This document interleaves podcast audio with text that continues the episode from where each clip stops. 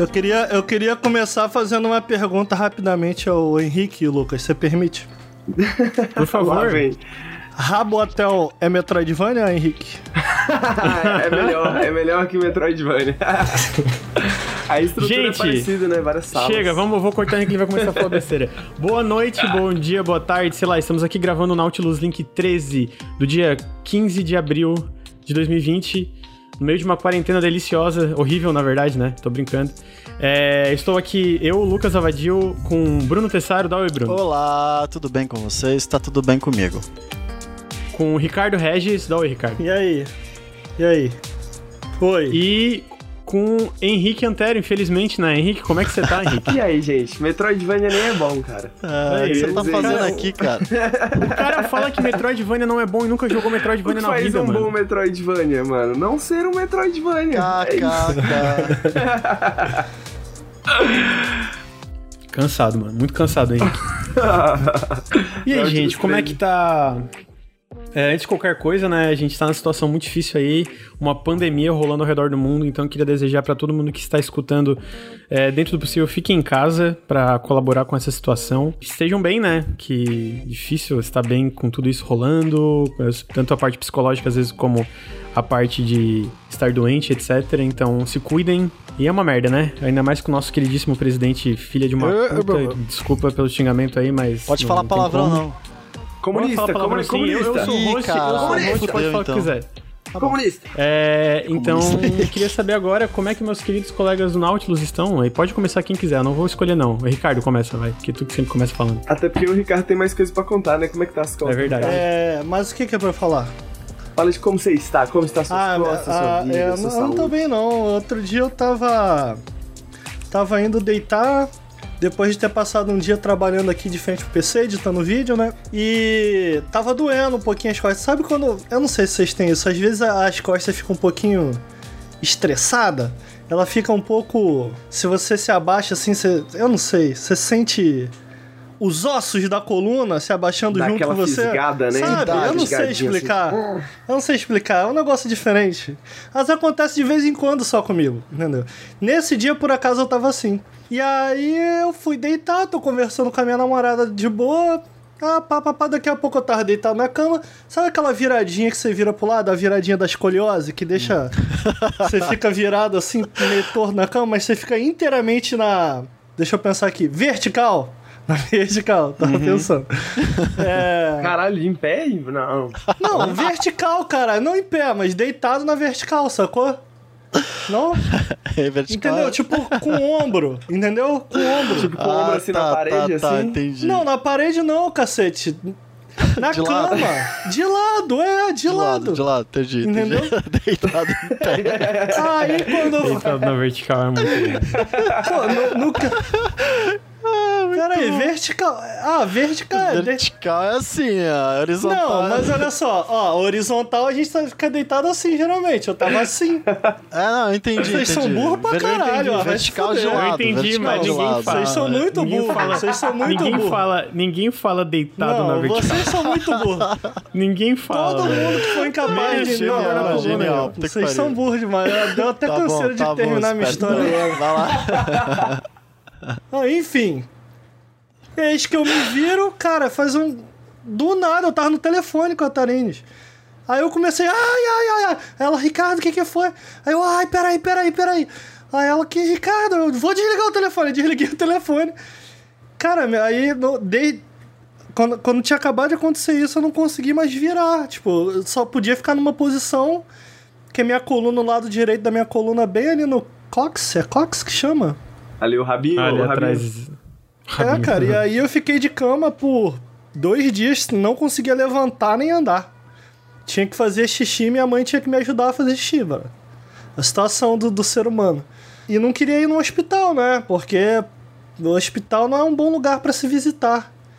É, nesse momento, né? E aí, e aí a minha mãe, minha mãe tem, tem alguns problemas de coluna, né, e tal. A gente conversou com o médico por WhatsApp, ele receitou um remédio que inclusive a minha mãe já usava, já tinha aqui em casa e tal.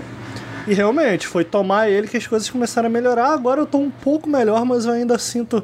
Eu tava explicando aqui o pessoal tava me perguntando, ah, e aí, tá doendo as costas? Eu tava explicando que é como, no momento, é- não é que tá doendo, é tipo você trazer do mercado umas sacolas na mão. Você tem que ficar mudando de mão, dar umas paradas de vez em quando, que é incômodo, sabe? Aquele negócio incômodo. Então é meio isso. No momento, tá, a dor nas costas tá incômoda. O pior de tudo, cara, é que durante esses. eu- devo ter ficado pelo menos quatro dias, assim, evitando sentar até pra trabalhar. Porque se eu sento, dói muito. Eu até pedi, conversei com vocês, cara, vamos gravar o podcast no horário certo, não demora não, porque senão vai ferrar com as minhas costas. E eu não conseguia nem jogar videogame, né, cara? Porque o meu computador tá aqui, eu tinha que sentar pra jogar videogame, etc. Então eu fiquei quatro dias assim, vegetando, existindo só. Foi meio merda, mas enfim, já passou pelo menos. Tá aí uma boa razão pra comprar um Switch, né, cara? É, é verdade. Eu, sabe que eu descobri, a gente usa pra fazer acesso remoto lá no trabalho o Parsec, né? Que inclusive é um software que o pessoal usa muito pra jogar videogame.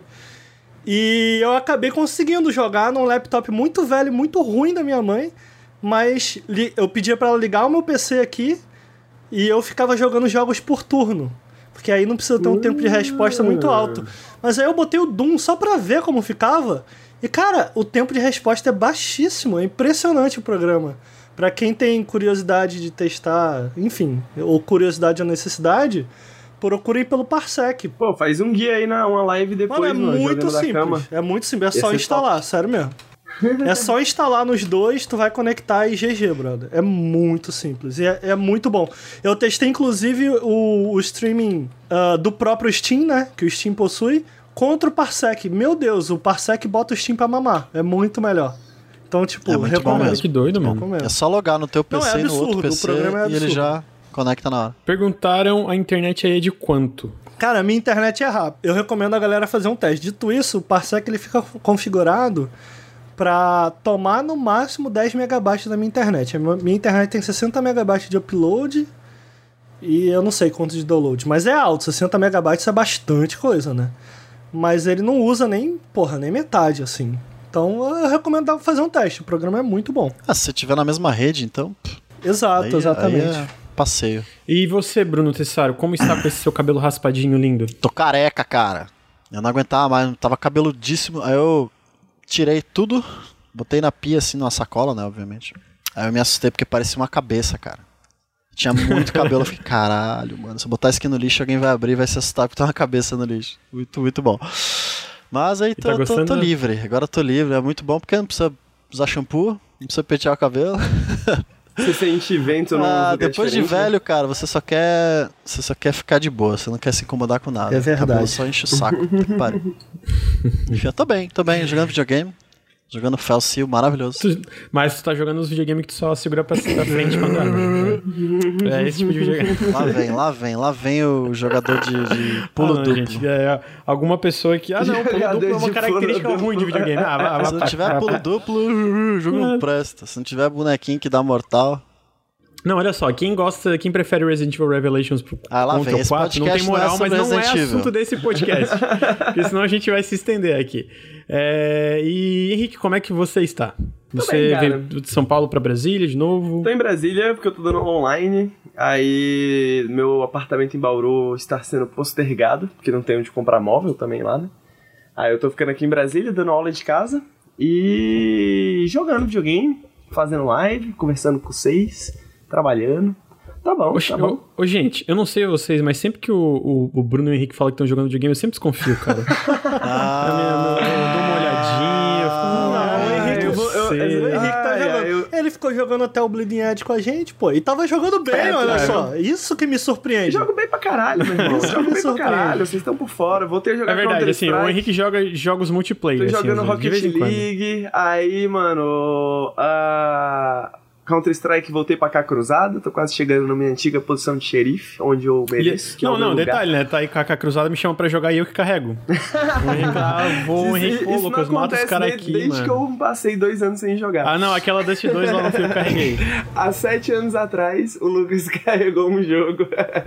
Cara. foi semana Nunca mais passada. esqueceu. mano. A última, a última vez que eu joguei com o Henrique é, Counter-Strike foi semana passada e foi a última vez que eu carreguei o Henrique. É foda aqui no carregado podcast. Lucas é uma parada complicada mesmo. É complicado. Não, foi, foi uma vez, eu tava muito tempo sem jogar, Uma-. Nossa, cara. Eu joguei X1 com o sabe? Henrique. A última, vez, a última vez que a gente tava fa- Ó. jogando aqui, o Lucas foi carregado. Olha só, falaram no chat ficou aqui que a tiltado, gente falou faz- assim, "Ih, vou de P90 mesmo, foda-se. Com, com- e, com licença aqui, é, a, a gente tá fazendo, só pra quem tá assistindo, a gente tá fazendo ao vivo também, a gente tá aqui no Twitch, né?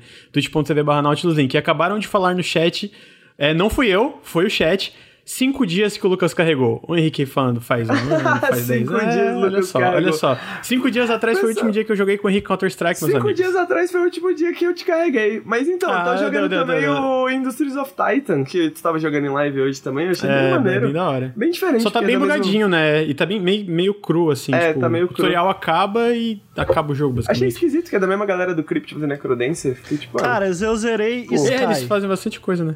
ué, Gostou? Achei muito maneiro, cara. Você zerou a última dungeon? A, a dungeon que tem que ser co-op, Lucas?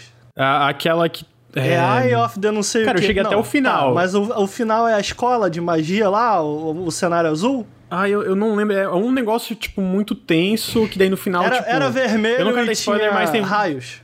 Sim, era vermelho e tinha Ah, raios. então você fez, então você fez. Cara, é muito foda. É, é tipo... Porra, muito maneiro, Eu, cara. eu acho que eu prefiro Journey no, no- como Sim, um jogo, Journey é no, um jogo melhor. no geral, mas aquele final é muito da hora o que, que eles fazem.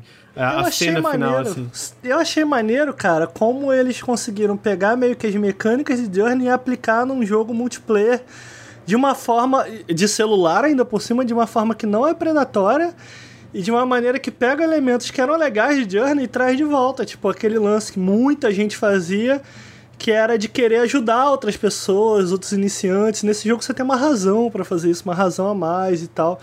Eu acho que eles mais do que querer replicar o Journey, eles quiseram repensar o Journey de acordo com como as pessoas jogavam o Journey. E eu, eu achei fascinante, sim. Foi muito legal jogar ele. Ele saiu recentemente pro para Android. Então eu recomendo muito aí. Quem tá sem nada pra jogar no celular, foi muito da hora jogar, cara. É, é uma experiência bem legal. Eu não gosto de jogar no celular, mas o sacrifício Também não, valeu, é. valeu a pena, assim. Pois é. É, a trilha sonora é muito bonita também. Linda. É, tipo, linda e o demais. jogo é lindo também. É, cara, por- muito eu maneiro. lembro que eu tava jogando assim e ficava, caralho, mano, porra, tipo, na Muito telinha do celular eu ficava muito surpreso pela qualidade do, do visual do jogo. Sim, muito maneiro.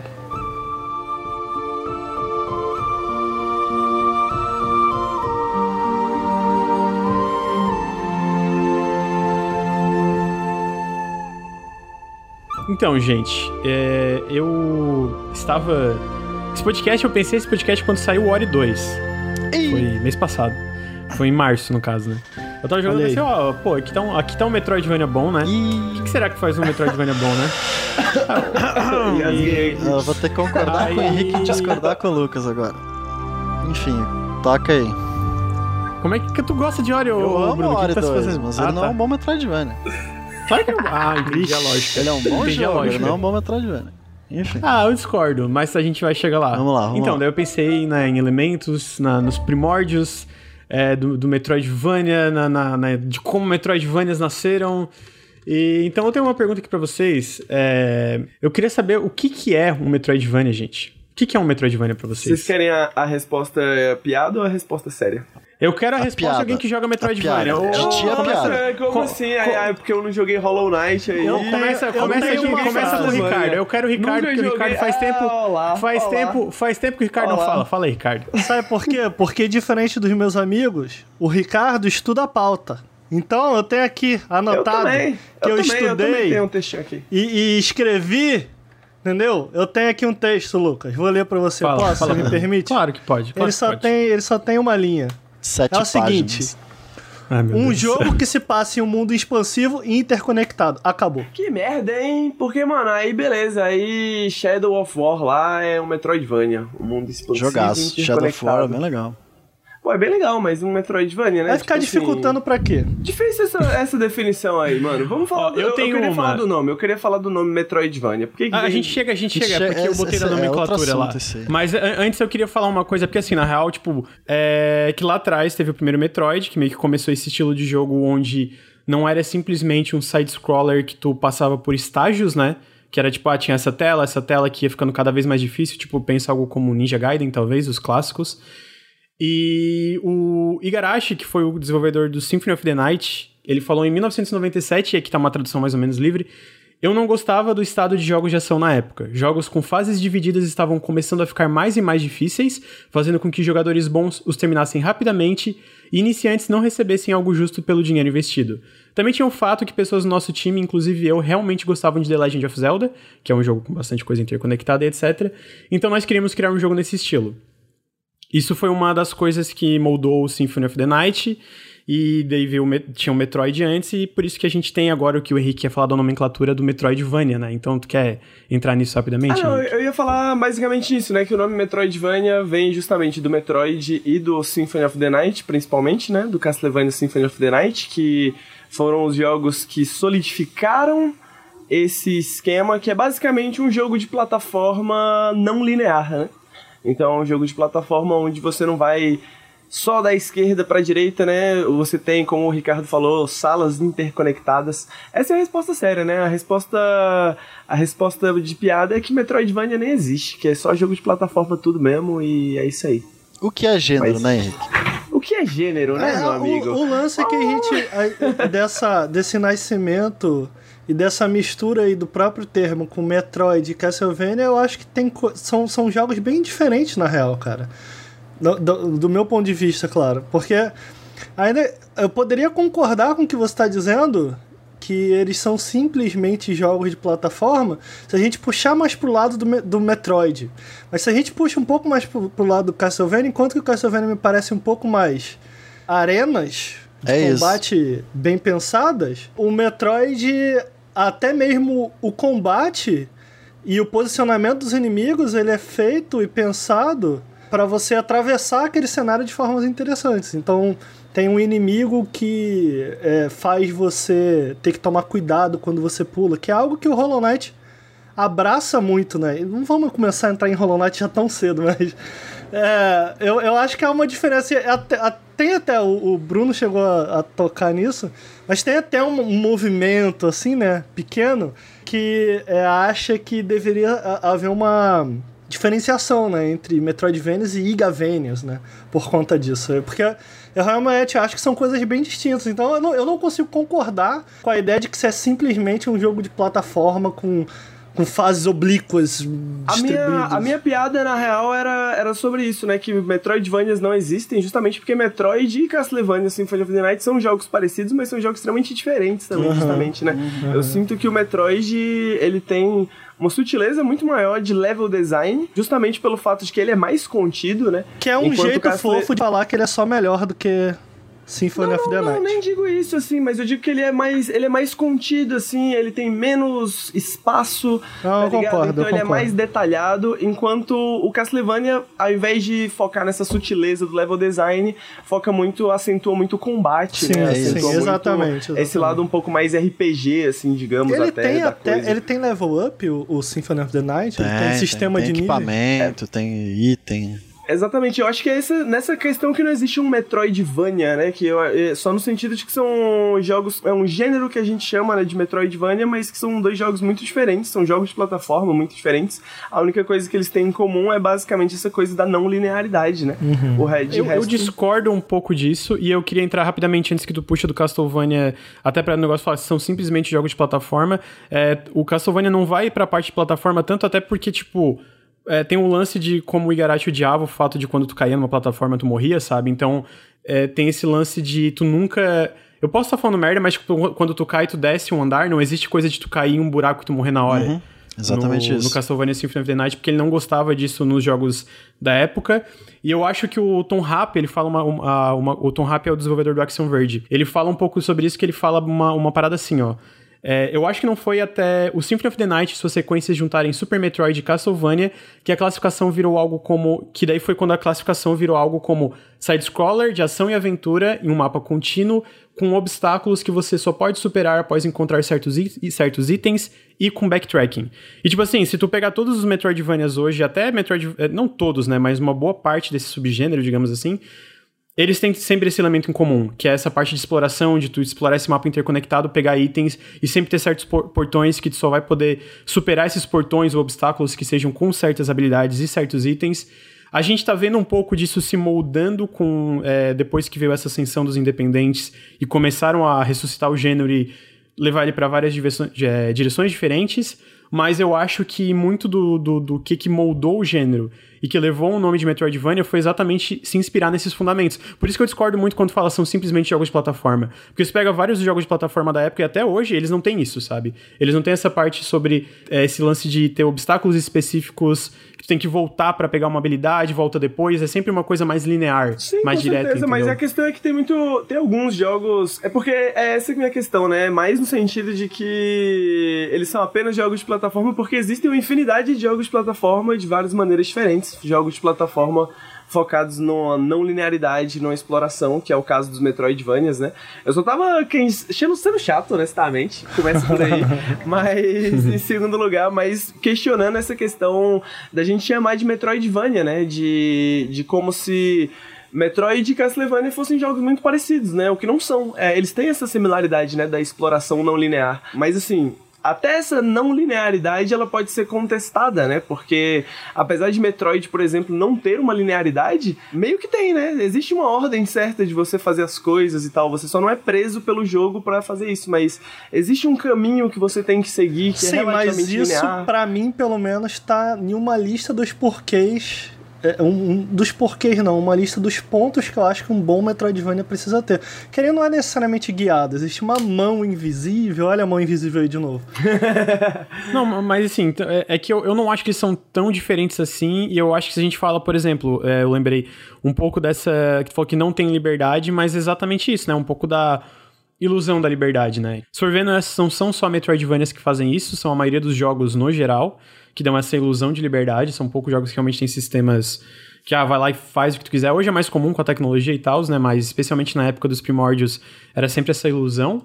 Eu acho que os dois compartilham dessa falsa ilusão, que é uma coisa que foi tão marcante na época, que realmente daí foi daí. Eu acho que foi uma razão que começou um gênero aí, sabe? Não tinha uma coisa assim. É, na época era, é, é era isso de é. estágios Sim. e de tela após tela e de um grande foco de é, dificuldade, tu pulava e tu morria. Eu lembrei. O que eu ia tocar no, no, assunto era um pouco disso, Lucas, que eu acho que não importa muito a origem da palavra ou do gênero. Eu, eu acho que, para mim, pelo menos, né, no meu ponto de vista, eu acho que perde, perde um pouco a importância. Eu acho que quando a gente fala de gênero, pô, a gente tá aqui comunicando nesse momento com 111 pessoas, sabe? E a gente fala pra, uhum. pro cara, pô, o Lucas me pergunta, pô, Ricardo, o que, que você jogou? Eu falo, pô, cara, joguei Chimbral. Pô, o que, que é o Chimbral? Pô, Chimbral é um Metroidvania. Cara, ele automaticamente identifica e entende.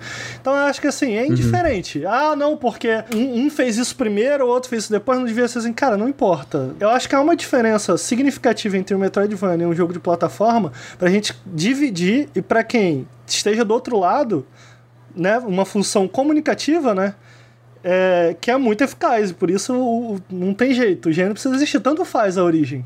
Eu acho que. Eu vou tocar. Eu vou tocar a gente no, ressignifica, coisa que né? eu trouxe na minha pauta. eu vou tocar no único assunto que eu trouxe na minha pauta que eu acho que vai, vai combina bem com o que o Ricardo tá falando, né? Eu acho que tem dois pontos de vistas, assim, né? Como comunicador, assim, pra se comunicar, eu concordo com o Ricardo também. Tipo, não tem razão pelo que a gente ficar questionando o nome do gênero.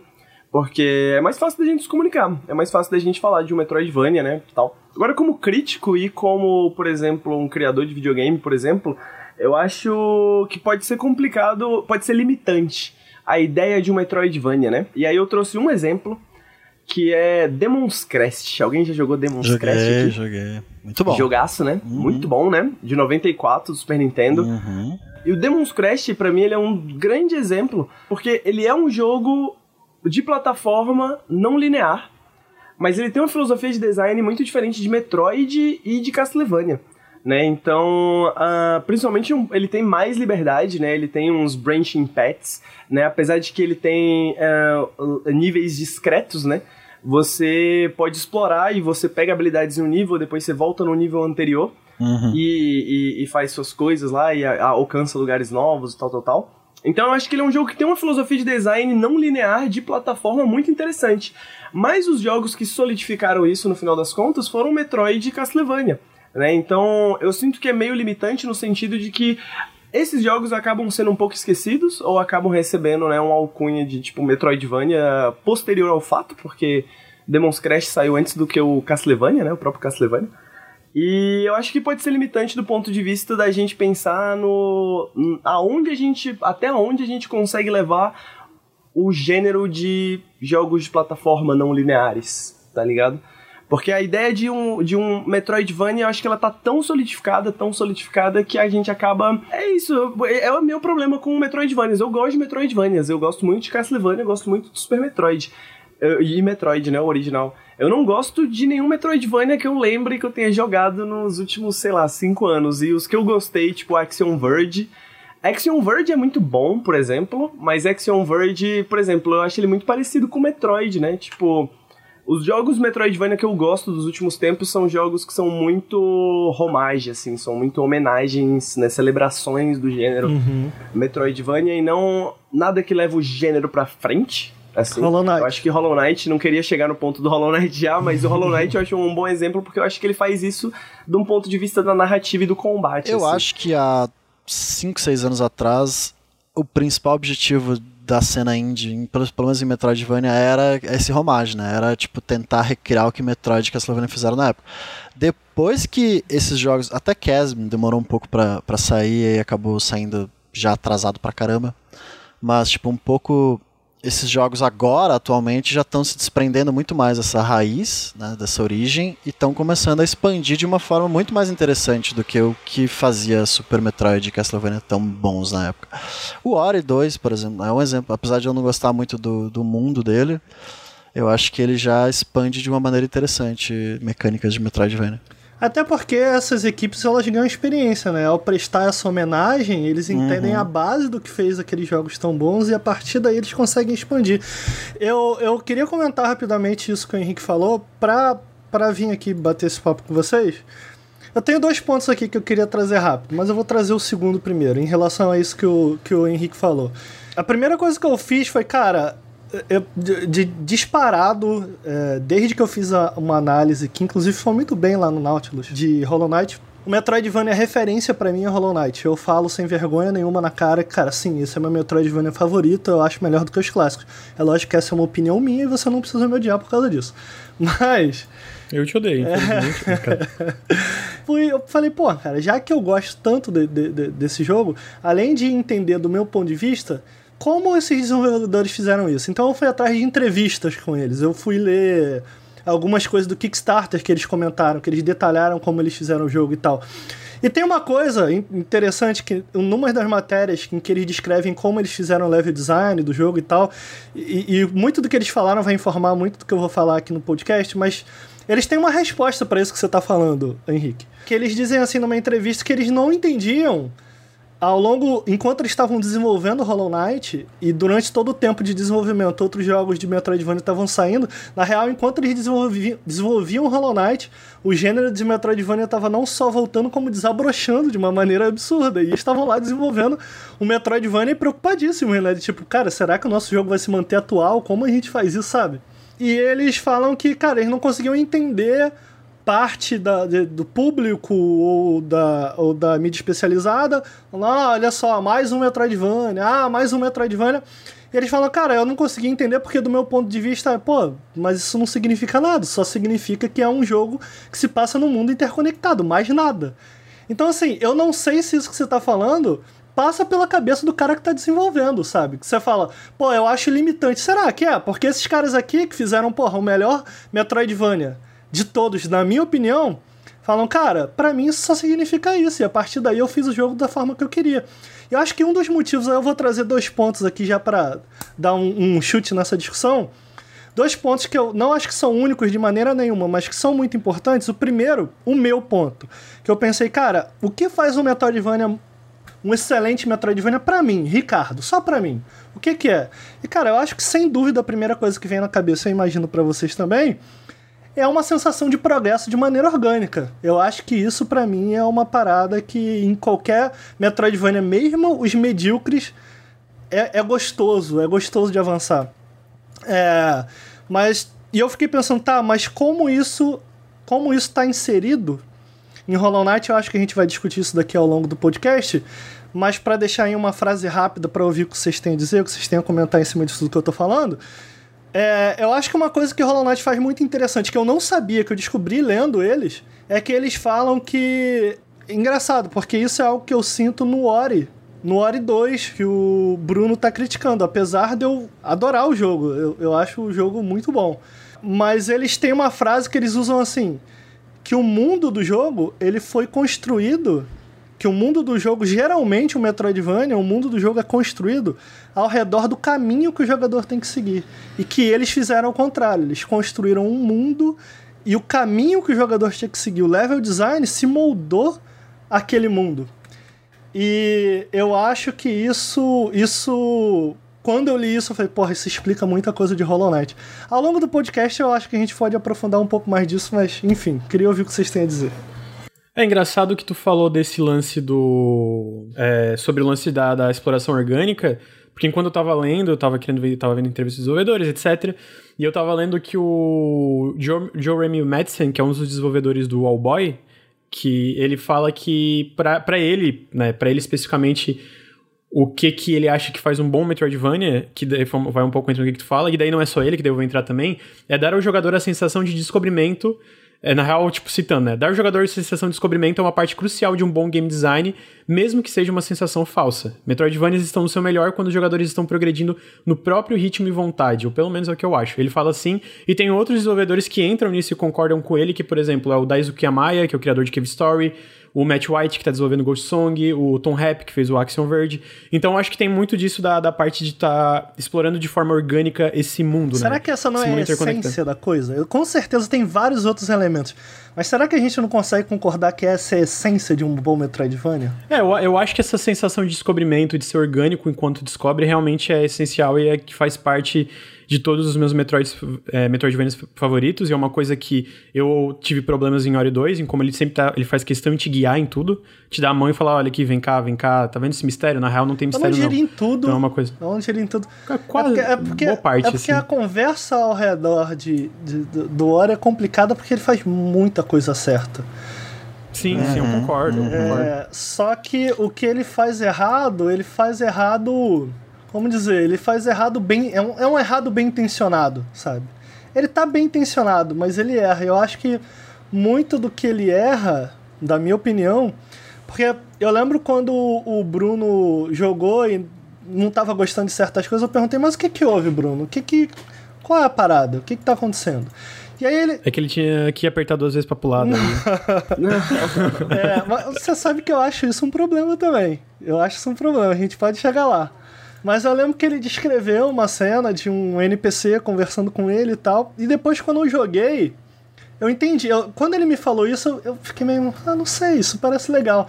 Mas quando eu joguei, eu entendi. Eu acho que. que eu acho que.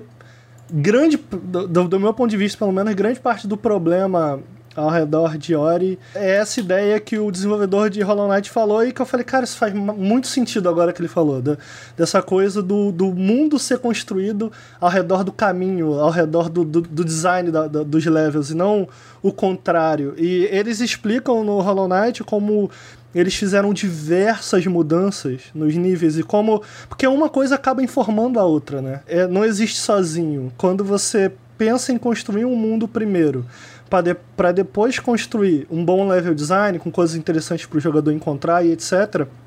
Ou seja, construir um mundo lógico que funciona logicamente e pelo menos para mim, esse é um dos pontos que eu anotei aqui do que um bom Metroidvania precisa ter.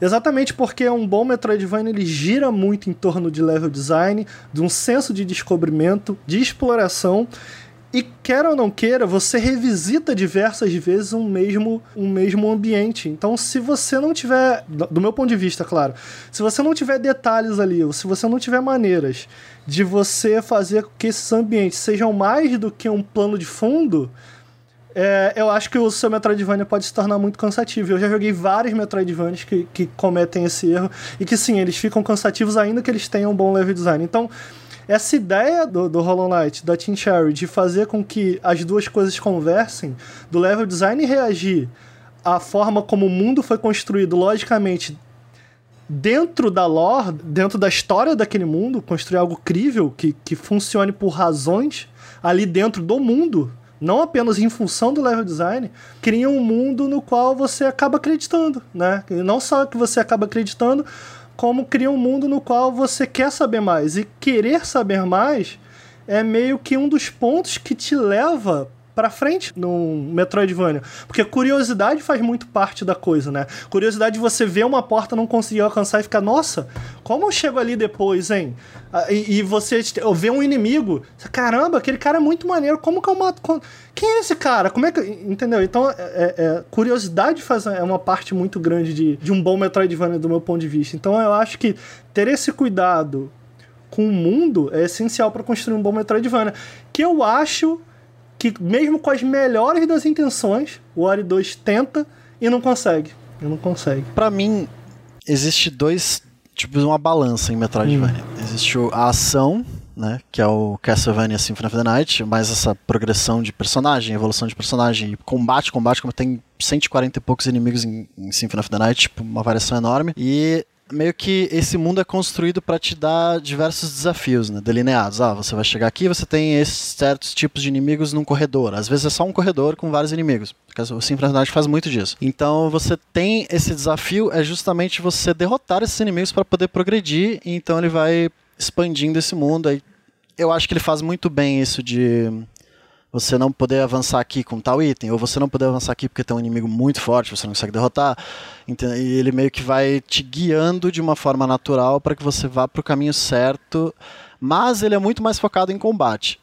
Mas o mundo tem que ser interessante. Então nessa balança ele está mais pesado para ação e desafios do que para o mundo, mas ele ainda tem essa base do, da exploração e do level design muito forte. Não, não, acho que nenhuma Metroidvania que uh, foque só em desafio, por exemplo, eu acho que perde a essência do Metroidvania. Eu acho que ele não precisa ser um Metroidvania quando ele é só um jogo de plataforma com vários desafios bem definidos. Esse mundo tá lá porque whatever.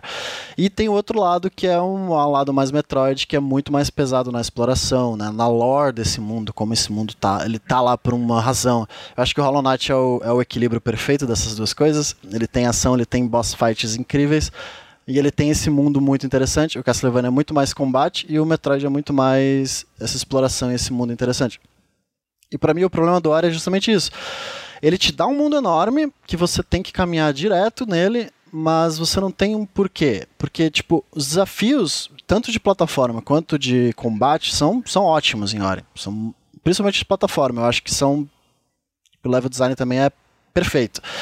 O meu problema é justamente você tá nesse mundo e ele não tem nada de interessante, ele não tem nada de misterioso, ele não tem nada que te diga, olha, você tá num mundo e você talvez, se você for por aqui, você vai encontrar algo que te diga alguma coisa, que te que, que, que guie você nessa história, além de você passar um, monte de desafio. E quando você chega em qualquer área em hora, você tem mais um desafio de plataforma, com bolinhas para você esquivar ou inimigos para você matar. Enquanto Hollow Knight também faz isso, de você ter que lutar contra monstros em seus biomas, em seu habitat natural, ele ainda te conta uma história no plano de fundo que é muito interessante. É, você fica assim, muito grudado o, nisso. O Bruno, em relação ao que você está dizendo, é que para além de, poxa, eu queria, eu queria que isso tivesse uma história, tem uma, tem um, um, uma coisa que os desenvolvedores falaram também nessa entrevista que eu li que eu acho muito bom. vou te interromper, mas já vou te passar. Só isso que eu queria reforçar. Eles falam assim: que era muito importante, os desenvolvedores de Hollow Knight, tá?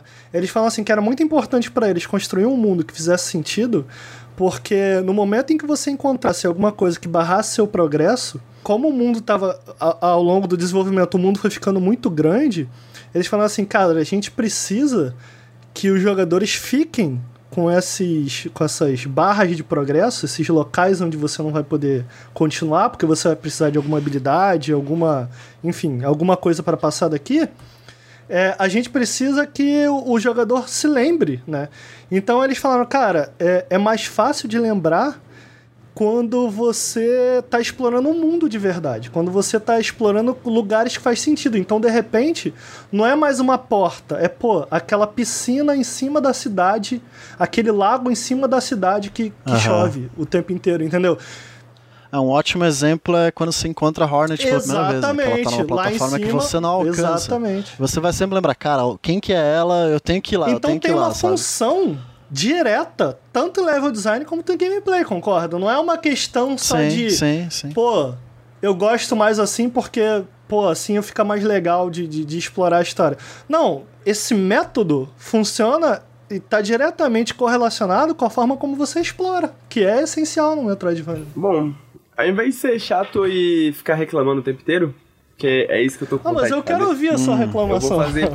ah, é porque eu vou prefiro fazer uma pergunta, que aí eu queria entender de vocês, e aí se, talvez a gente chegue aonde está a minha reclamação. Que a minha questão é o seguinte: vocês falaram bastante de curiosidade e do, do, do prazer de explorar, né? Mas o que num Metroidvania, pra vocês, gera curiosidade e gera o prazer de explorar? É isso que eu quero entender.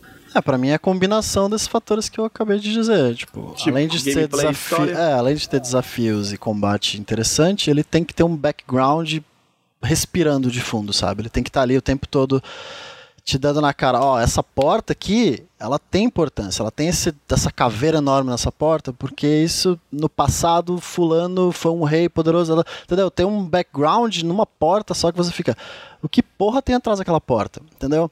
E você vai explorar esse mundo até o momento que você abre aquela porta e tem mais uma porrada de coisa lá dentro, com mais profundidade nesse mundo e você fica mais interessado e isso vai te guiando de uma forma que não só é interessante o desafio, mas também esse background, né? É, eu acho que de certa fundo. maneira um, um, Metroidvania é meio que um labirinto guiado, né?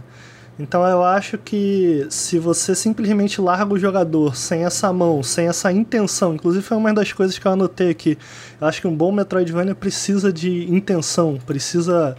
é, a gente tem alguns alguns jogos recentes que tentaram emular de certa maneira o Metroidvania, como o Rogue, Leg Rogue Legacy. Rogue Legacy é aquele do castelo? É, É Rogue, bem Rogue roguelike, né? É, mas ele é tipo um Metroidvania roguelike, Ah, né? próprio Dead Cells. Aquele que o Dead Cells, isso, Bruno. Dead Cells, o próprio Dead Cells. Primeiro, eu não consigo sentir que eu tô jogando um Metroidvania nesses jogos, sabe? Eu acho que muito por conta disso, porque eles não têm a intenção. E eu acho que, cara, tem diversas maneiras de, se- de se criar essa curiosidade, né? E eu acho que isso que eu falei, na real, é um dos pontos, né? Criar essa história, fazer com que esse mundo faça sentido para que você não esteja explorando um ambiente arbitrário e você te faça ter que ficar na memória uma porta, sabe? Não, não é uma porta. Pô, o Metroidvania, o Metroidvania. O Super Metroid faz isso muito bem. Inclusive, a gente tem um vídeo lá no canal em que uma das primeiras portas que você encontra que realmente é super inacessível, você vai voltar ali muito mais tarde, porque você vai ficar com ela na cabeça o tempo inteiro, é um dragão azul, brother. E tu fica, meu irmão, o que que tem nesse dragão azul, brother? Que eu já passei metade do jogo, eu já consegui 10 habilidades, eu não consigo chegar lá. Então, meu irmão, quando tu consegue a habilidade que tu pensa, tu, na mesma hora que tu usa a habilidade, tua cabeça te leva pra lá. E Metroidvania é muito sobre isso, sobre você construir esse mapa mental. E construir um mapa mental é muito mais fácil quando esses ambientes fazem sentido. Né? Quando esses ambientes, como eu te falei, como no Hollow Knight, esses ambientes existem. Exi- existe uma realidade lógica dentro daquele, daquele mundo que faz com que as coisas estejam conectadas da forma que, que estão. E não simplesmente elas estão conectadas de uma maneira que simplifica a vida do level designer. Isso faz sentido, sabe? Eu vou citar aqui o Jason Kanan, que é o um game designer que participou do desenvolvimento do Guacamelee, que eu acho que ele, ele fala uma coisa que entra no que, que eu acho um pouquinho que faz um bom Metroidvania, e esse que responde um pouco desse lance da, da o que, que é a.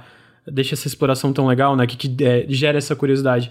E aí, uma tradução seria mais ou menos que o level design, ele fala que o level design é no seu cerne ah, sobre como o jogador interage com uma área, uma área ou um local. Mas um Metroidvania, já que a ah, o storytelling, a narrativa, está relacionado com a progressão do jogador, então o nível em si se torna um personagem eh, por si só.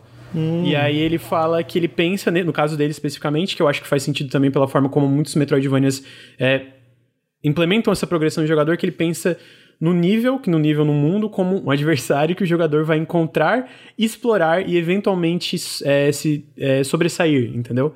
E aí ele fala que isso é uma das coisas que se- faz ser tão satisfatório e gerar tanta curiosidade no Metroidvania. E eu acho que o Hollow, Knight- o Hollow Knight é um ótimo exemplo disso. Eu não acho que o Guacamelee faz uma- um bom trabalho nisso, de transformar um mundo em um personagem. Eu acho ele muito forçado, eu acho o mundo dele meio sem graça. Mas eu acho que o que ele fala faz muito sentido nisso, sabe? Por que, que gera tanta curiosidade, os, talvez os bons Metroidvanias, ou até os Metroidvanias que fogem da fórmula, mas tentam fazer coisas diferentes. Talvez um Metroid Prime da vida, eu nunca joguei, mas eu acho que é uma coisa que eles chamam de Metroidvania em primeira pessoa, que eu acho que o Metroidvania não tá necessariamente limitado mais só pro side-scroller. Então eu acho que é um pouco disso, sabe? Desse level design como um personagem, um mundo como um personagem. Só Metroidvanias fazem isso? Claro que não. Não. Mas eu acho que dentro desse contexto que a gente tá falando, desse estilo de exploração, eu acho que eles fazem de uma forma bem particular que desperta essa curiosidade, entendeu? Ah, o Metroid Prime é um caso interessante, só ia comentar que o Metroid Prime, ele é um caso interessante porque ele não é t- 2D, mas ele ainda é um jogo de plataforma, né? É, só complementando isso que, você- que o Lucas falou, né? Que não, realmente eu acho que o Metroidvania não precisa ser 3D, ou melhor, não precisa ser 2D, eu acho que pode ser 3D, por exemplo, mas eu acho que a, a questão da, da plataforma eu acho um ponto um pouco, não queria dizer essencial, não gosto dessa palavra, mas um ponto chave. É, pra gente. Pra, se a gente se prender a gênero, certamente quando você fala em Metroidvania, você pensa em um jogo 2D, né? Mas eu tava, eu tava comentando isso em live e eu não quero entrar nesse rolê agora, até porque eu não me preparei pra isso. E- Mas eu sempre falo, vem. cara. Não, desde Dark quando eu Souls. joguei Demon Souls, na real, eu falei. Cara, isso daqui tem muito potencial. Se essas áreas fossem interconectadas, isso seria muito foda. E aí, quando o Dark Souls saiu e as áreas eram interconectadas, eu falei, bicho, tá aí, mano. Isso daqui é o mais próximo que eu já joguei a um Castlevania é, 3D. Eu não acho que é um Metroidvania, mas certamente até porque todos essas, esses princípios que a gente citou são princípios de, de game design que podem ser utilizados em diversos outros jogos. de- Qualquer né? gênero. Aham. É, eu posso entrar rapidamente no negócio que já que tu falou sobre é, o Dark Souls e sobre como, tipo. Eu, como eu falei, né, que não precisa ser 2D, que, tipo. A gente falou do começo do Metroid e do Castlevania porque eles meio que deram um pontapé nesse, nesse nome, né? Nesse, é, nessa nomenclatura. Mas a verdade é que, tipo assim, hoje em dia, realmente, como a gente é, não precisa se prender a isso de tem que ser um side-scroller e papapá, pipipi, sabe? É, eu acho que se a gente pegar nas origens, foi isso, né? Teve uma época que era esse lance do Metroid, Super Metroid, teve os Castlevanias e todas as continuações e spin-offs. Teve uma época que teve meio que um, um vácuo ali, né? Não teve muita coisa. E aí a gente meio que teve essa ressurreição que começou lá com o Shadow Complex, eu acho que foi em 2009, que foi um baita sucesso, vendeu 200 mil, 200, 300 mil cópias na primeira semana, que pra época, pro Metroidvania, daquele tipo, naquele escopo, foi um sucesso enorme. Sim. Que daí, né, todo mundo começou a fazer Metroidvanias. E, o Shadow Complex, claramente, ele, ele tenta emular, tipo, na raiz, assim, né? Ele, ah, ó, isso aqui a gente tá fazendo o que a Nintendo não faz, basicamente, sabe? Mas hoje a gente vê isso com tudo que passou, seja Hollow Knight, ou seja, vários outros exemplos, o que que Casme tentou, que é aquele é, Metroidvania roguelike que eu não gostei, mas, sabe, tentou ir pra uma direção, e a gente vê jogos como... Henrique, como é que é o nome daquele jogo lá do, do bonequinho pequenininho? Ele é meio em primeira pessoa, tu é uma miniatura, tu tá no jardim. Ah, Supraland, Supraland. Supraland, que ele, ele pega disso também, ele tem elementos É de bem- Metroidvania, é, só que de uma forma bem diferente também, sabe? Então, tem vários desses que vão para direções diferentes, né? Então a gente, eu acho que a gente tem esse cerne da, da- do descobrimento de como o level design, como o nível, o mundo é um personagem, mas eu acho que a gente não precisa mais se limitar a isso, sabe? Tipo, ah, é, não, desculpa, a- as raízes, aí tem que ser 2D. E aí eu vou pro Dark Souls, porque é engraçado que o Matt White, que ele tá desenvolvendo o Ghost Song, que é um Metroidvania que parece bem promissor, ele fala. Deixa eu achar aqui rapidamente. Eu acho que uma coisa disso que você falou, uma coisa que eu acho interessante do Shadow Com- Complex foi esse um dos primeiros, né, a, a, a reviver, a trazer essa coisa de volta do gênero.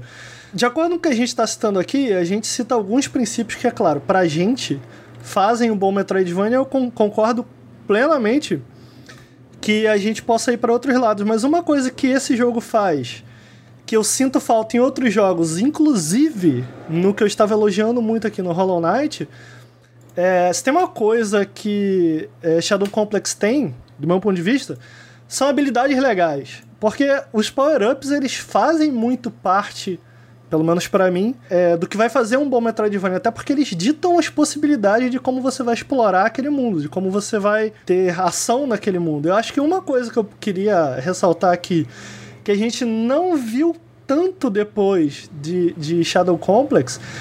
Eu acho que um bom Metroidvania ele precisa de habilidades que façam o mundo se moldar a você. Ou seja, habilidades que não necessariamente eu acho que isso o Ori faz muito, muito bem, muito melhor do que o é, Hollow Knight, por exemplo. Inclusive, essa foi uma das minhas reclamações de quando eu analisei o Hollow Knight. E muita gente comentou assim: ah, como assim? Como assim está reclamando das habilidades? Porque né? Parece uma coisa essencial pro, pro gênero. Como que, um, como que pode ser o melhor do gênero se as habilidades, se eu reclamei das habilidades? Mas não é que eu não reclamei das habilidades, eu reclamei da função das habilidades, né? Isso eu sempre reclamo. Porque, cara, você começa um jogo você começa a Hollow Knight ali, você não alcança alguma coisa, cara, você sabe que em algum momento você vai conseguir um pulo duplo, sabe? Porra, como que tu mexe com as expectativas do jogador de uma, de uma forma que é, aquilo que pareça óbvio, ou aquela habilidade que parecia, ah, ok, eu vou ganhar um pulo duplo, como você mexe com, a, com, a, com as expectativas do jogador e mais do que isso, como você faz que essa habilidade possa ser utilizada de outras maneiras que não simplesmente um pulo duplo para acessar um, um lugar que estava alto demais para você pegar. E o Shadow Complex ele tem uma arma que parece a do Prey, inclusive, que você cola as coisas uma na outra. Então, cara, quer dizer, você não precisa mais de um, de um pulo duplo, certo? Porque você pode construir uma caixa, um, uma bola para você subir em cima e dar bola pular. Então, teoricamente, aquilo é um pulo duplo, só que não. Você pega o Ori também, porra, o Ori é lógico, o Ori também tem pulo duplo, mas eu acho muito inteligente o que ele faz, por exemplo, com aquele meio que parry, em que você pode dar um parry num tiro para dar estender o seu pulo, né?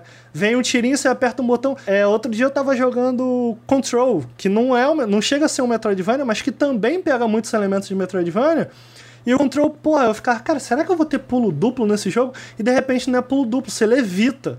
Então, porra, e, e levitar te dá utilidades para você atravessar esse mundo muito mais interessantes do que um pulo duplo.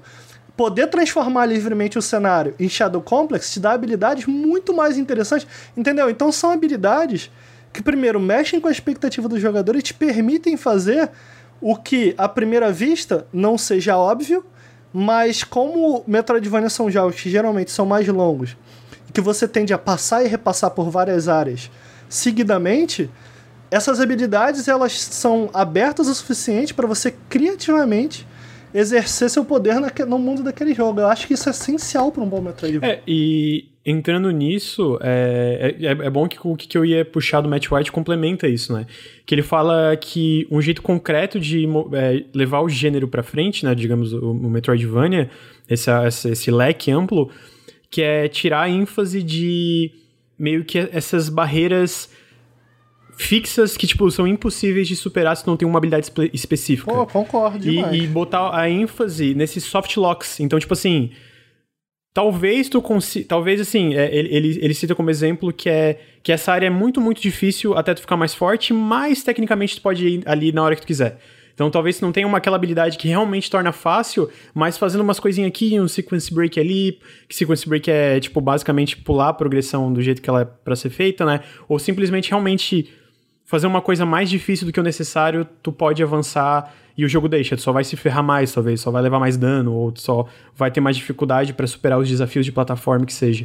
E ele cita Sim. isso como exemplo, e aí é engraçado que daí o autor, na matéria que entrevista várias pessoas, é, ele fala que é raramente mencionado na, na conexão com o gênero, mas o Dark Souls original é essencialmente um Metroidvania 3D. Ele comenta, assim, né, da forma estrutural da forma de como Sim, o progresso é. é. basicamente limitado, na maioria das vezes, pela tua habilidade, né? É, porque, você, é, porque geralmente quando a gente está discutindo gênero, como a gente está discutindo aqui, a gente tende a se prender muito a como ele é, exatamente como ele é, e não a, a, função das coisas, né? Por que, que isso é feito dessa maneira em um Metroidvania? Eu gosto muito disso que ele, que ele falou, Lucas, porque eu se tem uma coisa, na verdade tem duas coisas que para mim é um problema que eu acho grave no gênero, especialmente porque são problemas que são conhecidos, mas que não são tratados porque ao mesmo tempo que eles são problemas, eles são mais sintomas e não necessariamente um problema que não vem, sabe?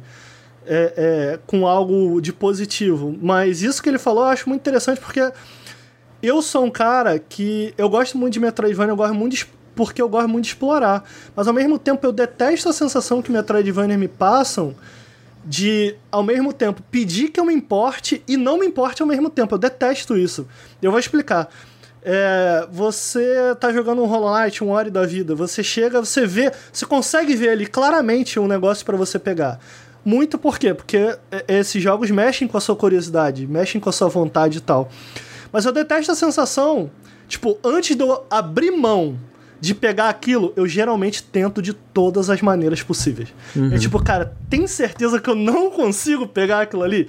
E geralmente, quando você pode pegar algo num jogo desse, você sabe que você pode. Você não fica na dúvida, sabe? Você, será que se eu fizer isso mais isso daqui, será que eu chego, sabe?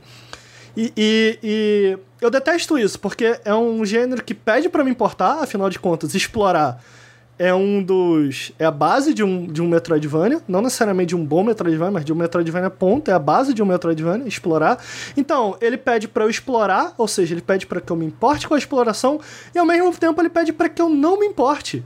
Porque, basicamente, o jogo me diz: Cara, você não consegue, só continue e deixe sair sabe? Então, eu acho que isso é algo que o gênero tem que trabalhar melhor, sabe? Isso que você falou, eu acho que é muito bom. Do tipo, eu tava jogando Ori, por isso eu volto a citar, eu acho que Ori faz isso muito bem, muito melhor do que Hollow Knight, por exemplo.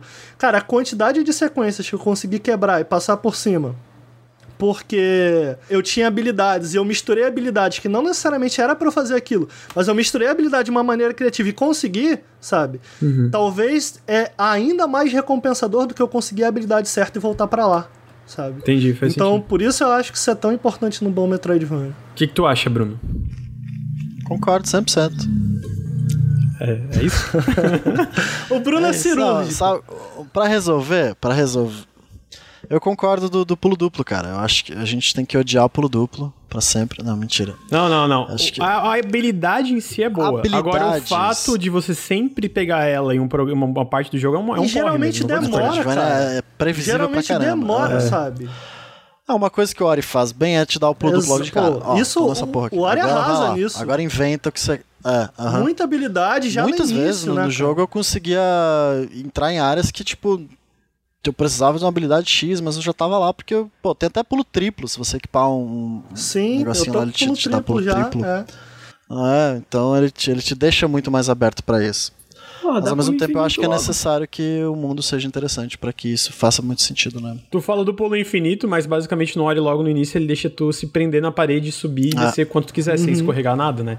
E se uhum. tu vai na parede, tu pode ficar pulando infinitamente e subir até o topo é, da parede. Eu acho né? que para além desse problema do que eu citei de pedir para se importar e não se importar ao mesmo tempo, é, eu acho que uma boa habilidade, e a gente comentou aqui que habilidades são importantes para montar um bom Metroidvania é, uma boa habilidade faz com que você se sinta progredindo, ou seja, você se sinta mais poderoso. Eu não, eu não me sinto mais poderoso tendo um pulo duplo, muito pelo contrário, eu me sinto mais fraco por não ter ele desde o início. Então, cara, para mim isso é um problema grave, grave. E, e quando eu cito isso em, em, análise, deixar isso claro é muito difícil. Então, quando eu cito isso em análise, geralmente pessoal, como assim você não gosta de pulo duplo? Não é que eu não gosto do pulo duplo. O problema para mim é esse, tá na essência da coisa, sabe? Por favor, façam Metroidvanias em que eu já comece com um pulo duplo, pelo amor de Deus. Porra, mano, o Hollow Knight é, é esse guerreiro. Não, épico, é, é escroto. E aí, dá, tá, tá, porra, caralho, mano, pula dupla aí pois é, logo. É, não faz sentido. Eu acho que outro problema, se vocês me permitem citar aqui, que eu citei que tem dois problemas que eu acho graves e o gênero não tende a tratar. Eu acho que um outro problema é o backtracking. Ao mesmo tempo em que ele é essencial, para você atravessar essas áreas, o backtracking ele vem com um sintoma que é potencialmente tornar o jogo repetitivo. Então eu acho que aí entra mais uma coisa. Eu acho que um bom Metroidvania ele precisa ter um level design que suporte com que você, com as suas novas habilidades, consiga utilizá-las de uma maneira que você transforme aquele ambiente que no início estava dificílimo de atravessar em um grande atalho. Eu acho que Castlevania ou Symphony of the Night, por exemplo, mas pode ser qualquer Castlevania basicamente veio depois do Symphony of the Night, qualquer Castlevania 2D. Acho que é um bom. Um, uma boa forma. Ele resolve isso de uma boa forma, né? Você tem backtracking, mas eu não lembro de nenhum momento de me importar em fazer backtracking no Castlevania, justamente porque o combate é tão bom. né? É tão bom você ficar matando caveira, nem sempre, né? Mas a maioria dos casos é, é, é, é tão bom você ficar dando chicotada ali nas caveiras que eu não me importava. Tanto que teve um Castlevania que eu fiquei, mano, sem achar o chefão final, assim, fiquei rodando o castelo dezenas e dezenas de vezes no Game Boy. Acho que era o não sei o que do The Moon, sei lá. Enfim. Circle of the Moon. Circle of the Moon, exato. E não me importava, porque, mano, era gostoso ficar andando, batendo, testando uma arma nova, fazer aquilo, fazer aquilo. Acho que isso, o, o, os jogos de Metroidvania que tem mais foco no combate, para mim, pessoalmente, conseguem resolver melhor o problema Você do acha, backtrack. cara? Agora, é, o é a deles, né? maioria dos jogos, tipo assim, por exemplo, Hollow Knight é um jogo que eu acho gostoso. Eu, eu, às vezes fico, caramba, cadê mais inimigo pra eu ficar dando espadada aqui, tá ligado? Eu acho que o Hollow Knight trata isso relativamente bem. Ele não resolve o problema, mas ele tenta. Eu acho que um jogo, pra mim, exemplar nesse sentido é o próprio Super Metroid. Porque você volta nas áreas com as habilidades que você tem, cara, você passa a enxergar o mesmo nível de uma maneira diferente. Porque você tem habilidades que te fazem olhar para as possibilidades de plataforma de uma maneira completamente diferente de quando você vê. E é aí que você sente a progressão, sabe? Ainda que você esteja voltando ao mesmo cenário, você se sente muito mais poderoso, você se sente muito mais habilidoso, entendeu? O Hollow Knight fa- tenta fazer isso e para além de tentar fazer isso, ele modifica um mesmo cenário visualmente, né? Não, não só visualmente, como modifica os encontros de inimigos e tal. Então, o Hollow Knight faz um esforço. Eu não acho que ele resolve, mas ele faz um esforço. Agora, o Super Metroid eu acho que resolve. Eu acho que resolve de uma maneira, pelo menos. É, é foda, porque eu nunca joguei o Castlevania, Henrique. Mas, ainda que eu goste, por exemplo, do combate de Hollow Knight, eu não sei se só isso é suficiente, sabe? Eu acho que o, o, o Super Metroid resolve de uma maneira que é mais palpável, sabe? Exatamente porque você volta para esses cenários e você deixa de enxergar ele da mesma, da mesma maneira. Enquanto que o, o Hollow Knight leva isso de uma maneira literal, ele realmente muda o visual do lugar, o Super Metroid sequer faz isso. Ele simplesmente te dá habilidades e constrói designs que a princípio nem parece, mas quando você volta você percebe que ele já foi construído de uma maneira que é, dava suporte a uma habilidade que você ia ganhar no futuro. E aí quando você volta nesse lugar, você fala: Ou, oh, caralho, agora eu posso fazer isso. Esses filha da puta aqui, que me atrapalhavam, eles estão fodidos. E isso é muito maneiro. Isso é muito maneiro. É... Eu acho que uma coisa que talvez a gente não preste tanta atenção quanto deveria, e que, de novo, eu cito aqui, eu acho que é um exemplo no, em como faz, acho que melhor no gênero nesse sentido, é exatamente porque você vai estar revisitando e explorando durante boa parte do tempo, eu acho que esses jogos eles precisam ter movimentos fluidos. Ele precisa ser gostoso de controlar. E eu acho que, eu acho que nisso Hollow Knight peca. Eu acho que Ori nisso dá um banho. Eu acho que em todos os Metroidvania que eu joguei. É um jogo extremamente gostoso de se avançar e de se controlar, né? Então, acho que o Ori é um jogo. é um jogo de plataforma muito mais interessante que Hollow Knight. Mas ele não é um Metroidvania mais interessante que Hollow Knight. Eu acho que existe essa distinção, saca? Você. Eu acho que o foco em plataforma é tão grande no Hollow Knight, desafios de plataforma, você cair, você tomar dano, você ter que passar exatamente desse jeito por esse mapa.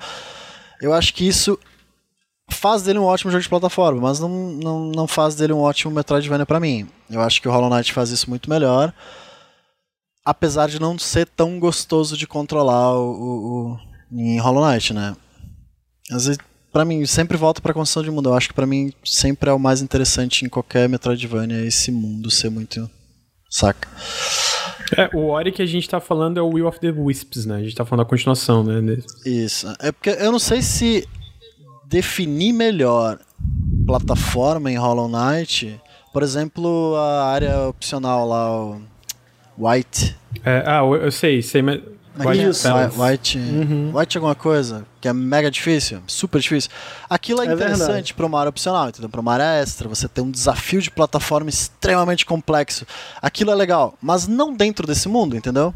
Se você coloca áreas com esses tipos de desafio dentro do mundo, ele mais atrapalha do que te deixa fluir nesse universo, entendeu? Então, por mais que fosse legal ter mais definido esses mecânicas de plataforma, eu acho que isso às vezes, como é no caso do Ori, pode acabar atrapalhando esse lado mais de exploração, mais mais calmo, né? Mais você pé no chão, você conhecer esse mundo sem precisar pular 450 mil plataformas sem morrer. É, eu não sei se o problema em si tá nisso, eu acho que é mais os desenvolvedores contornar isso pra entregar um que, que, o que é tipo um mundo mais interessante pra meio que se adaptar a isso, a essa velocidade maior, essas coisas maiores, sabe?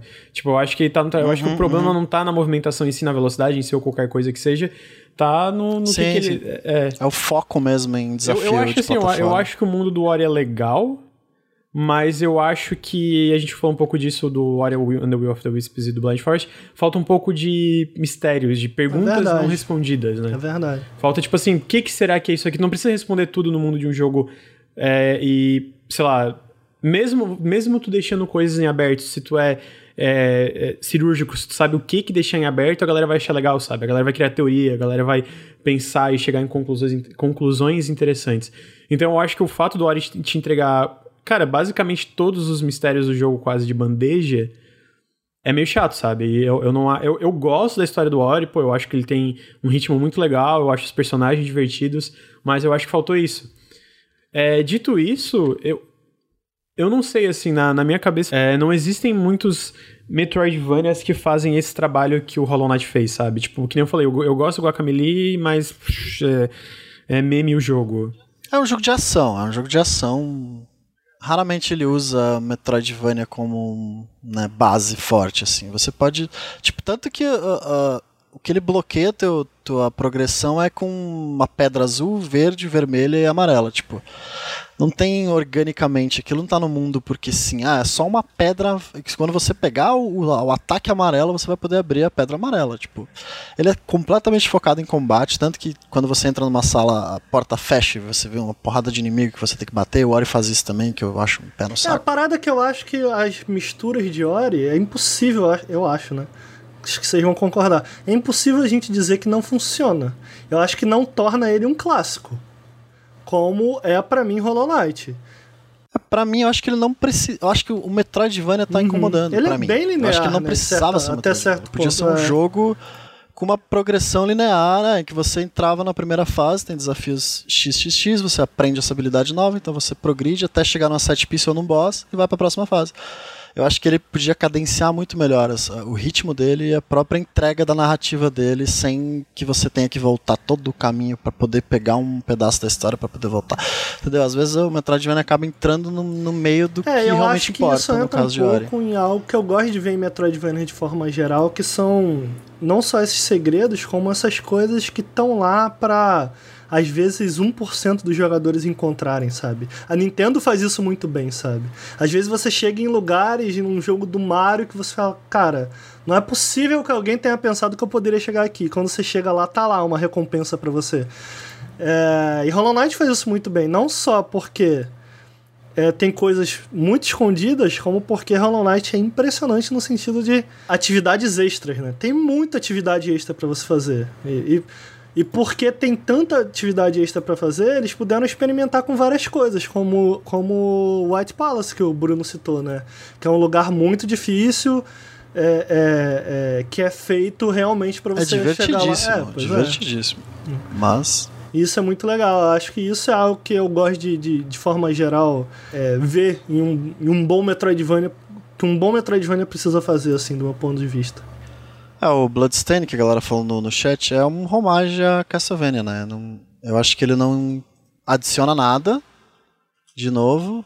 É isso, ele é mais um Castlevania com novas áreas, novos inimigos e novas arminhas. Eu tava jogando Control, e aí eu tava pensando nisso, que você já tinha me falado da pauta e tal, né? E eu tava pensando disso, de, porra, cara, como, como exatamente você atrai a curiosidade de um, de um, de um jogador para um lugar que você não pode acessar a princípio, ou como ou melhor, como você faz ele lembrar que tinha um lugar que ele não poderia acessar.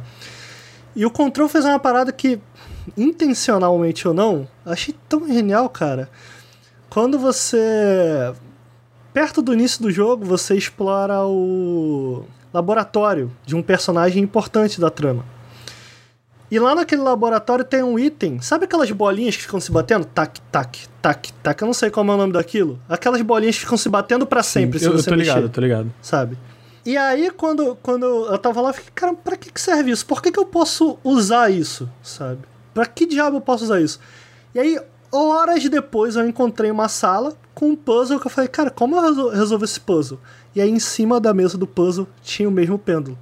Porra, na hora que eu bati o pêndulo, eu, ah, Porra, o único lugar onde eu mexi num pêndulo foi lá, então talvez lá esteja a resposta. Eu falei, mano, genial. Tipo, esculacharam, tá ligado? É, então eu acho que é esse tipo de detalhezinho que faz. que, que transforma a sua curiosidade de forma palpável, né? É, no, no Metroidvania. É, ele, ele tem chão dentro desse universo, né? Tipo, ele faz sentido ali dentro e. Não, e é um, tem é uma um ligação, toque tão uma pequeno, conexão. certo? O, o, o jogo tá te dizendo, ô, volta lá naquela sala. Ele simplesmente faz você não tá se lembrar gritando, né? dela, cara. Isso- Porra, eu achei, eu achei genial, mano. Eu falei, caralho, foda, parabéns. Pro, parabéns pro desgraçado que pensou nisso, cara. O- Eu ia, antes da gente ir, ir pro final, eu ia perguntar, Henrique, o que, que faria um bom Metroidvania pra você, então, depois disso tudo que a gente conversou? Cara, um bom Metroidvania pra mim. Ah, olha bem, veja bem, veja bem, veja bem. eu acho que assim, de maneira geral, eu acho o Metroidvania, vou falar bonito agora. Metroidvania eu acho um gênero um pouco estéreo. Eu acho um gênero um pouco assim, sabe? Sem. Não, não, não me traz muito tesão, de maneira geral. Sabe? O que vocês falaram da, da exploração, do senso de curiosidade. Esse é um bagulho que eu não ligo, honestamente, assim. Eu não me importo muito, honestamente, assim. Mas quando eu paro. Você não se importa ou você acha que você não, se importa? tá Porque ligado? quando tipo você... assim, eu olho pra Hollow Knight, mano, eu joguei Hollow Knight e, mano, é fantástico o trabalho que os caras fizeram de world building, tá ligado? Porra, realmente dá pra ver um, um carinho ali, porra, os sons e a história e os cenários e tal, e porra, tudo isso é muito interessante. Eu não me interesso muito em saber por que que aquilo tá ali, da onde que aquilo veio, por que que isso aconteceu, eu, eu caguei, entendeu? De maneira geral, eu caguei, assim. E, mas quando eu paro pra pensar nos grandes Metroidvanias da minha vida, né, no- nos grandes Metroidvanias que eu gosto, assim, a maioria deles tem uma boa história. Quer dizer, eu consigo pensar em dois Metroidvanias, mas enfim, eles têm uma boa história. É porque o Lucas vai perguntar depois, né, os grandes Metroidvanias, eu queria guardar a surpresa. Ah, sim. Mas o que eu tenho em comum, assim, de grandes Metroidvanias que eu gosto é a movimentação, de maneira geral. Principalmente a movimentação e o combate. Porque são essas coisas que resolvem pra mim. Por exemplo, ah, você comentou a questão do backtracking, né? Eu não me importo de me movimentar num mundo onde eu sinto que é divertido me movimentar. Sabe? Onde eu sinto que é divertido combater os inimigos. E então eu não me importo que os inimigos deem respawn 5, 6, 7 vezes e eu passo por essa sala 5, 6, 7 vezes. Se todas as vezes que eu passar por ela eu vou me divertir matando os bichinhos. Sabe? Então eu vou tacar real aqui. Então você não gosta de Metroidvania, você gosta de plataforma de ação. Eu gosto de plataforma, é, mas é exatamente, só que Não, eu entendo, não eu ligo entendo. muito pro, não, não, ligo muito pra exploração não em si, descarta assim, do mundo. Metroidvania em geral, mas eu acho que você prefere jogos tipo Celeste, por exemplo, em que você tem um Ah, ah, desafio. não, é porque a É, gente também. falou dessa, dessas duas é, é, maneiras de, de, de encarar. Eu acho que ele tá mais pro Castle. Então, do- é que pra mim, do- pro, Metroidvania- desculpa, pro Venial do Metroidvania. Pra mim, o e a Metroidvania gente que tá não se Metroid. importa com exploração, não tem necessidade de ser um Metroidvania. Eu vou concordar com o Henrique. Eu acho que não tem por que ele ser um Metroidvania, entendeu? Se o propósito dele é ação e, e- e desafio de plataforma, não tem mais nada além disso. O foco dele é isso, eu acho que ele Tá, não você precisa tá ser dizendo então que um Castlevania não precisava ter os elementos de Metroid? Porque foi quando ele teve Não, que a coisa Que o, explodiu. Castle, o Symphony of the Night não é puramente ação, ele tem bastante É que eu gosto exploração. do, do- Exatamente, eu gosto da exploração do Castlevania, sabe? O que o negócio é, é, é que eu não consigo ver exploração pela exploração, sabe? Eu não consigo pensar assim, porra, eu quero um jogo onde eu sinta que eu estou explorando. Essa não é uma sensação que eu procuro quando eu vou jogar videogame, por exemplo. Castlevania te dá recompensas de. Exatamente. De outras eu formas. Gosto né? de, exatamente. Eu gosto de explorar o Castlevania porque eu gosto da movimentação e do combate do Castlevania. Então eu não me importo em explorar o mundo. Não, isso pra andar mim faz aí, muito sabe? sentido, na real. Então é meio, É. meio nessa linha, assim. O Hollow Knight, por exemplo, tipo.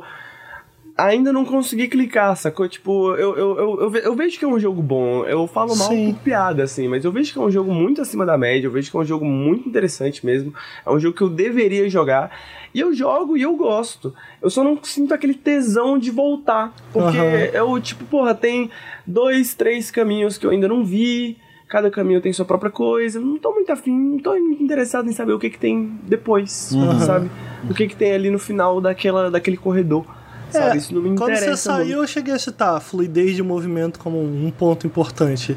Porque é um jogo que, bem ou mal, você vai passar algumas horas, é um gênero que geralmente tende a se prolongar um pouco, então, tipo, ser gostoso de, de, de atravessar esse mundo, não só em termos de level design como de controle também, é importantíssimo. Eu É, consigo eu, eu, entender. pra, pra mim esse é o ponto mais importante. A questão do pulo duplo que vocês estavam comentando também, pra mim é mais sobre isso. Assim, o pulo duplo pra mim ele é muito interessante em jogos que sabem usar isso de uma maneira interessante, sabe?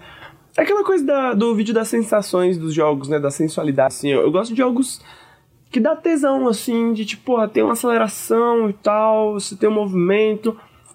Tipo, se eu fosse falar de jogos de plataforma que eu gosto, que não são exatamente Metroidvanias, meus jogos de plataforma favoritos são os Cinematic Platformers, né?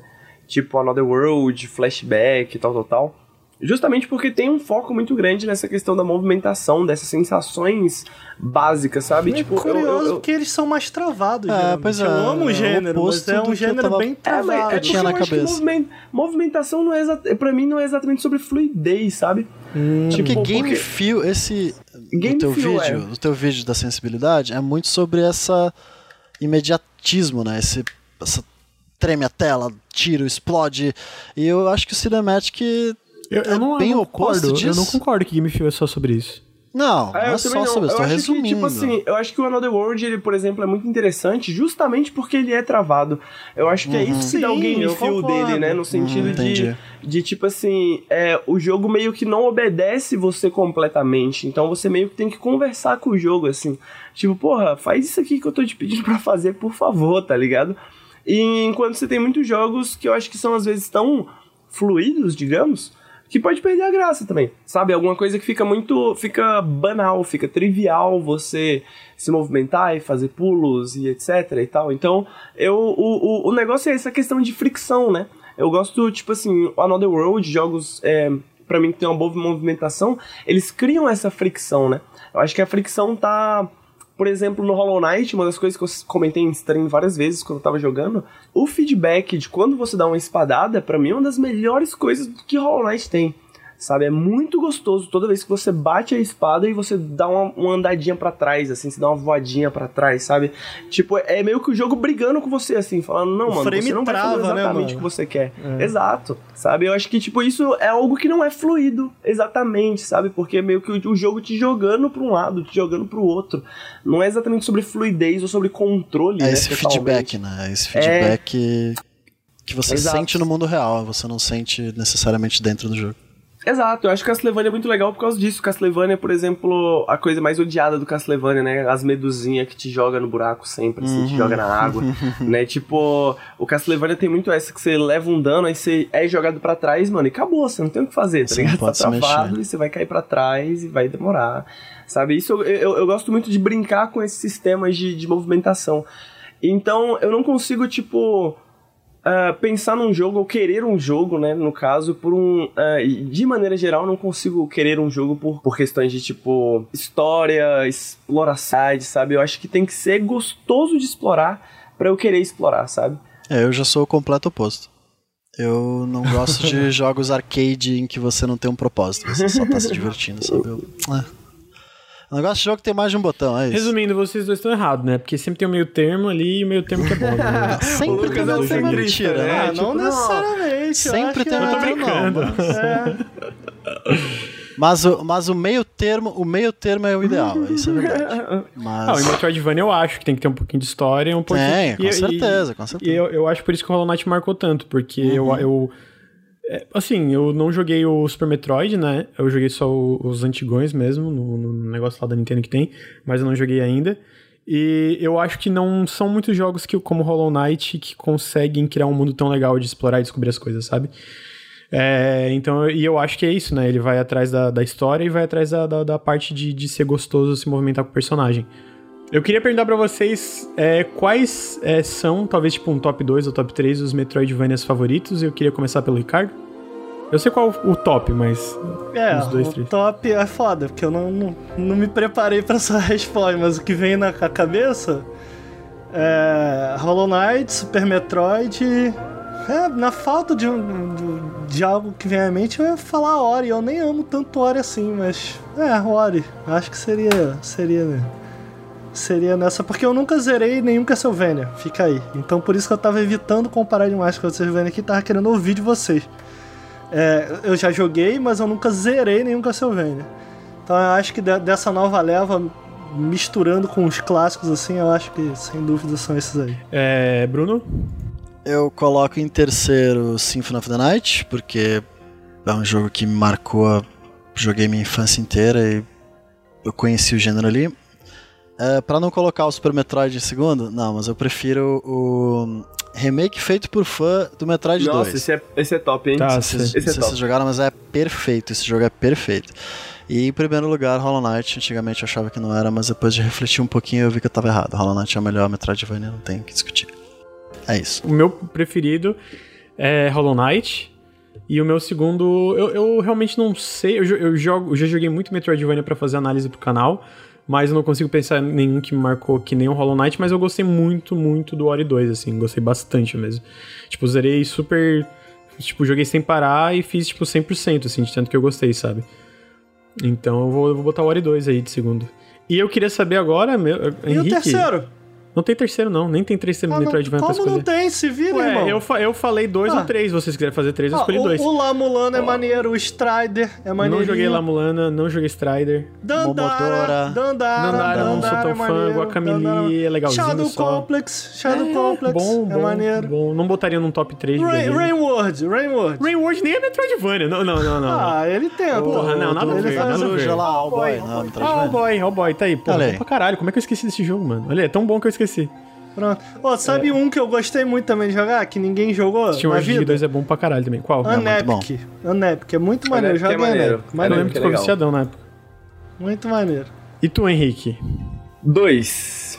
Vou falar em segundo lugar o Lamulana, porque o Ricardo comentou, e porra, que jogão. Não- sei se eu consideraria exatamente o Metroidvania, mas. Talvez, acho que dá pra considerar. Nossa, acho ele É, bastante talvez, talvez. É porque é isso, ele, ele é um jogo bem único, assim, eu acho, Lamulana. Segundo lugar. Primeiro lugar, meu amigo. Cave Story. Caso encerrado. É muito bom, mas eu não acho que Cave Story é Porra, Metroidvania, como não? não. Vai Como não? Eu não O que acho, falta no, no Cave Story pra ser um. Não. Tem backtracking, tem habilidade, tem historinha, que vocês gostam de historinha, né? Vocês gostam de um wall. um negócio. Olha a cara do Eu acho Bruno. ele, eu acho, enfim. Eu não gosto de jogar, eu não gosto de livro. A escolha é sua, eu não vou me meter, eu não vou ser essa É, eu, eu pessoa. acho que Cave Story. Pô, Cave Story é. É muito bom, Cave Cave Story. Story é muito bom. Se, se for um Muito. Metroidvania, Cave Story Plus. é o melhor Metroidvania. Então, eu, eu acho que sim, gente. É... Queria que esse, a, a intenção é que esse, podcast fosse mais conciso e a gente tá fechando com uma hora e meia, que é um recorde pro Nautilus Link, meu Deus.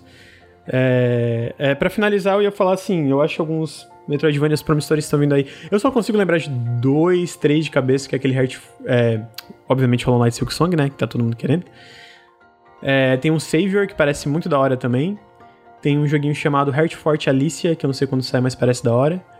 Mas não tô tão por dentro de quais Metroidvanias estão vindo aí, mas é um gênero que sempre tem um joguinho legal, né?